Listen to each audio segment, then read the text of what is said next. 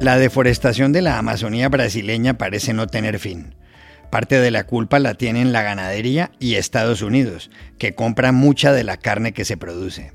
Sobre el asunto hablamos con Terrence McCoy, que ha trabajado en un extenso reportaje para The Washington Post.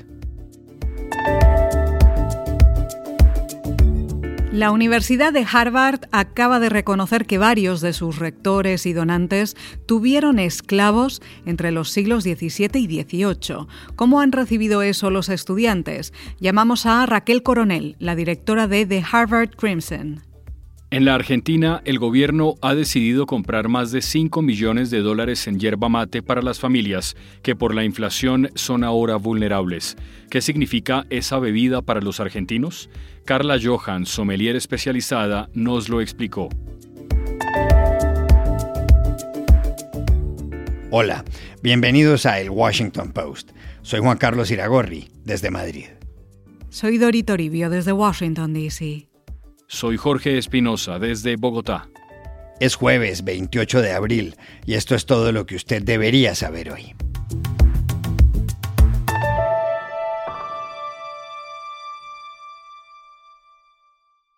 Si la Amazonía se muere, será por culpa de la carne.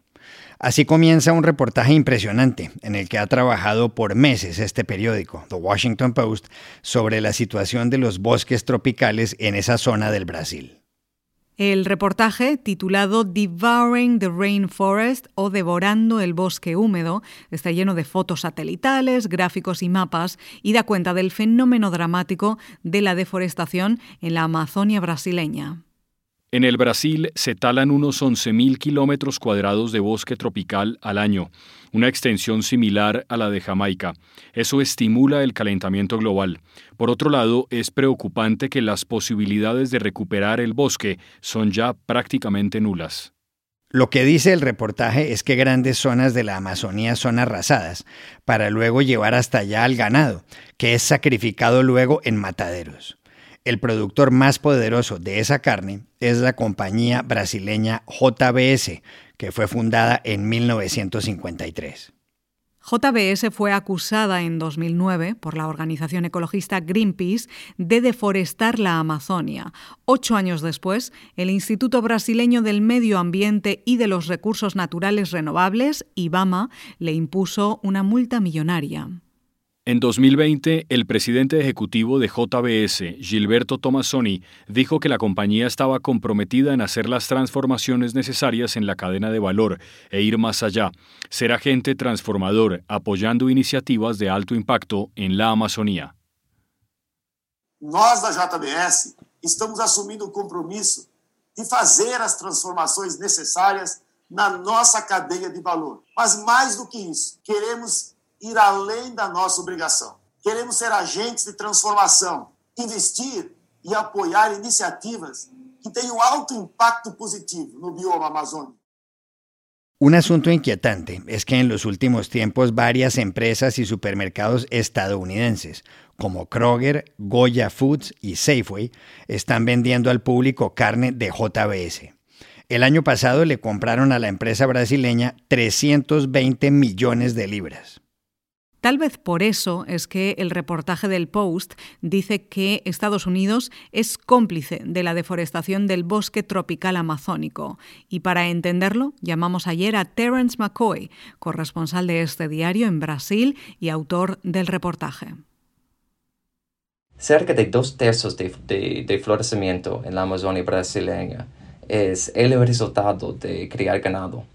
Esta historia tiene mucho tiempo en la selva amazónica, pero lo que es nuevo es el papel de los Estados Unidos. Después de años sin comprar carne bovina cruda en Brasil por razones sanitarias, los Estados Unidos comenzó a comprar ese producto en el inicio de 2020 y desde entonces se transformó en el segundo mayor comprador de carne brasileña en el mundo.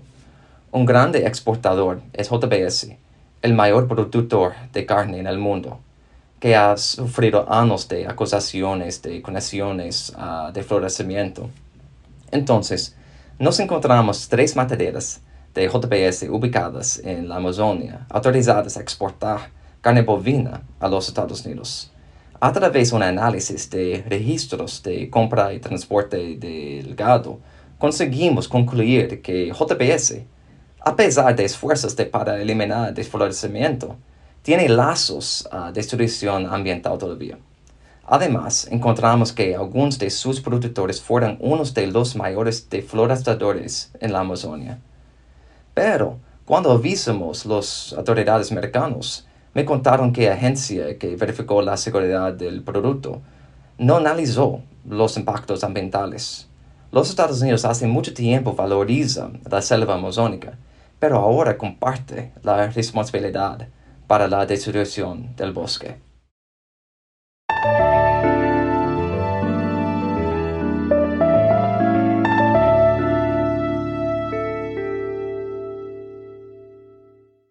El martes, la Universidad de Harvard hizo un anuncio que afecta ya a su larga historia. Admitió que entre los siglos XVII y XVIII, varios de sus directivos, profesores y estudiantes tuvieron esclavos. También reconoció que algunos de sus donantes se lucraron con la esclavitud. Todo consta en un informe interno en el que trabajaron 13 profesores, que analizaron el periodo que va de 1636, año de la fundación de la universidad, es la más antigua del país, hasta 1783, cuando fue ilegalizada la esclavitud en Massachusetts, estado donde se encuentra. Lo que dice el informe es que en ese lapso más de 70 afroamericanos fueron esclavizados por personajes como Nathaniel Eaton, el primer rector de la universidad, que hace más de tres siglos recibió la mitad de la biblioteca del fallecido ministro eclesiástico John Harvard, que dio origen al nombre de ese centro educativo. El martes, el presidente o rector de Harvard, Lawrence Bacow, dijo que la esclavitud jugó un papel significativo en la historia institucional de la universidad, que repararán las injusticias cometidas, que investigarán su historia respecto de la esclavitud y que trabajarán incluso con otras universidades para satisfacer sus obligaciones morales. The truth is that slavery played a significant part in our institutional history. We will recognize the injustices that the committee's report so carefully documents. We will redress through teaching, research, and service our legacy with slavery. And we will work across the university and in partnership with other institutions to fulfill our moral obligations. Lawrence Bacau para quien esas prácticas esclavistas fueron profundamente inmorales, también dijo que Harvard ha decidido destinar 100 millones de dólares con el propósito de reparar en la medida de lo posible las injusticias por culpa de ese capítulo oscuro de su historia. No es la primera vez que se habla de los lazos de Harvard, quizá la mejor universidad del mundo, con la esclavitud. Existen incluso demandas de ciudadanos afroamericanos que sostienen que Harvard ha ganado dinero con fotografías de esclavos que eran antepasados de ellos. Otros centros universitarios importantes en Estados Unidos han admitido sus vínculos con la esclavitud. Es el caso de Georgetown, aquí en Washington, D.C., y de la Universidad de Virginia, muy cerca de esta ciudad, fundada por Thomas Jefferson, que fue esclavista. El informe causó impacto entre los estudiantes. Ayer el conocido periódico universitario The Harvard Crimson circuló con una portada con fondo negro y con los nombres de las personas esclavizadas. Hablamos con su directora, Raquel Coronel Uribe, y le preguntamos si son varios los presidentes de la universidad que figuran en el estudio. Así es, hubo presidentes de Harvard, eh, rectores, que fueron esclavistas. El reporte demuestra que, hubo cinco eh, presidentes de Harvard que fueron esclavistas y también demuestra que hubo 17 fellows, que son básicamente eh, directivos de la corporación de Harvard, cuatro miembros de la facultad y 12 donantes, 12 eh, donantes de sumas eh, mayores para la universidad. Es impactante ver estos nombres porque estos son nombres que la gente ya conoce y los conocen porque, por ejemplo, el dormitorio al lado mío se llama Mother House y, es un homenaje a Increase Mother, que fue uno de los presidentes de Harvard, que fue un esclavista, tenía, tenía un... Eh, eh, era esclavista de una persona que le decían simplemente The Spaniard o el español. Igual pasa con Benjamin Wadsworth, que una de las casas más icónicas de la universidad se llama Wadsworth House. O por ejemplo con el, eh, señor John Winthrop, que fue gobernador de Harvard. Eh, hay una serie de dormitorios que llevan su nombre, al igual que esculturas homenajeándolo y, retratos de, eh, este señor. Entonces es es impactante porque no es solo saber que son presidentes o que fueron presidentes de Harvard, que fueron esclavistas, pero sino que los seguimos homenajeando hasta este día en, esta, esta universidad.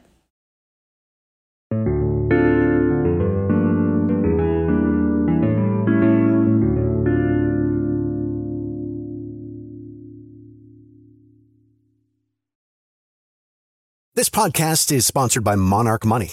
Are you saving to reach your financial goals? Reaching those goals isn't just about getting more money, but by managing what you have. And the best way to manage your money? Monarch Money. Monarch Money is a new kind of finance app that's intuitive, powerful, ad-free, and takes the headaches out of budgeting. Try it free when you go to monarchmoney.com slash podcast. Monarch puts all your accounts, investments, transactions, and finances at your fingertips with a complete view of your finances, you'll gain insights on your spending and find new ways to save. Plus, Monarch lets you customize your dashboard, collaborate with your partner, set custom budgets and goals, and track your progress toward them. See why Mint users are turning to Monarch Money and loving it, and why the Wall Street Journal named Monarch Money the best budgeting app overall. Get a 30-day free trial when you go to monarchmoney.com slash podcast. That's M-O-N-A-R-C-H money.com slash podcast for your free trial. monarchmoney.com/podcast. Para reducir el impacto del alza en los precios, el gobierno argentino acaba de tomar una determinación con respecto a la bebida nacional, que es la yerba mate. Lo que hizo el gobierno fue abrir y adjudicar una licitación para la compra de hierba por una cantidad cercana a los 650 millones de pesos, es decir, más de 5 millones y medio de dólares. La idea, Dori, es entregarle esa hierba a la población que se encuentre en situación de vulnerabilidad, tal como explicó el ministro de Desarrollo Social, Juan Zabaleta. El motivo, Iragorri, es que la inflación en Argentina se ha disparado. Es la más alta desde el corralito a finales de 2001. Es que mire esto, el último mes el precio de los alimentos subió más del 7%. ¿Qué significa la yerba mate para los 45 millones de argentinos? Para saberlo, llamamos ayer a Buenos Aires a Carla Johan, conocida sommelier especializada en mate. Hola Juan Carlos, te comento que la yerba mate para los argentinos es el compañero ideal de todos los días. Es nuestra infusión nacional, la que nos despierta todas las mañanas. Proviene de un árbol denominado Ilex paraguariensis que se cultiva en exclusividad en el sur de Brasil, parte de Paraguay y en Argentina, en Misiones y norte de Corrientes. Esta infusión posee vitaminas A, C, E del grupo B, 15 aminoácidos, minerales como hierro y magnesio que provienen de la tierra colorada donde se cultiva. También cafeína que activa el sistema nervioso central despertándonos y dándonos energía natural y antioxidantes que nos ayudan a prevenir enfermedades y a mantener un cuerpo sano. La manera más tradicional de consumirla es a través del mate cebado y preferentemente amargo. Utilizamos recipientes denominados mate que pueden ser de calabaza, madera, vidrio o cerámica. También en algunas zonas se lo consume saborizado con hierbas como ser menta, cedrón o manzanilla o algunos cítricos que en ese caso recomiendo que lo coloquen sobre la hierba donde está la bombilla para que vaya haciendo un desprendimiento lento de sabor. Otra manera es endulzado con azúcar o edulcorante, que ahí deberíamos disolver el endulzante dentro del termo donde está el agua. Antes de la pandemia compartíamos el mate en ronda de amigos o familiares. Hoy cada uno lo consume en forma individual para seguir cuidándonos. Otra opción también puede ser la infusión en taza, de la misma manera que se consume el té o el café. O el tereré, que es la versión fría, que es también la infusión nacional de Paraguay. Después hay opciones más innovadoras, como la incorporación de la yerba mate en pastelería, coctelería y productos de belleza. donde obtenemos el sabor y los compuestos que generan propiedades para también poder beneficiar o potenciar estos productos.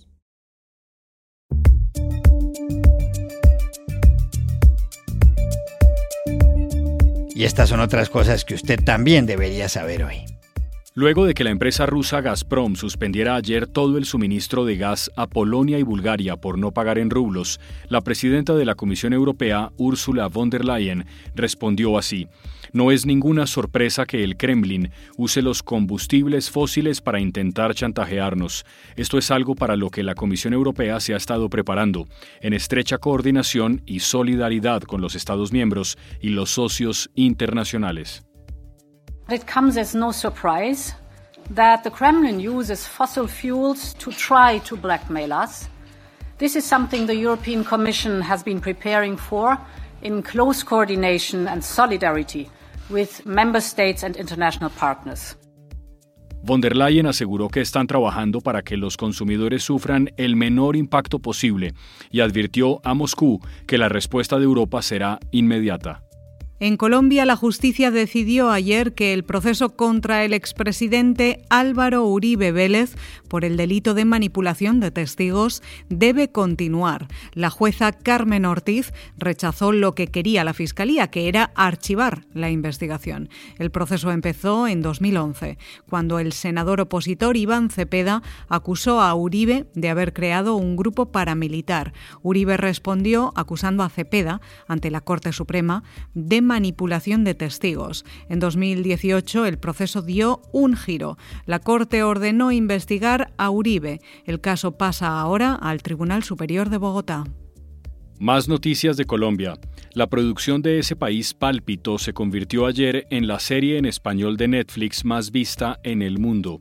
Pálpito, que trata sobre el tráfico de órganos, ha sido seguida durante más de 68 millones de horas desde que se estrenó el 20 de abril. La serie, dirigida por el colombiano Camilo Vega y creada por el novelista venezolano Leonardo Padrón, se ha convertido en un fenómeno en la plataforma de streaming en solo una semana. Y aquí termina el episodio de hoy de El Washington Post, El Guapo. En la producción estuvo John F. Burnett. Por favor, cuídense mucho y pueden suscribirse a nuestro podcast en nuestro sitio web, elwashingtonpost.com, seguirnos en nuestra cuenta de Twitter, arroba el post, y también nos encontrarán en Facebook buscando el Post Podcast. Chao, hasta la próxima.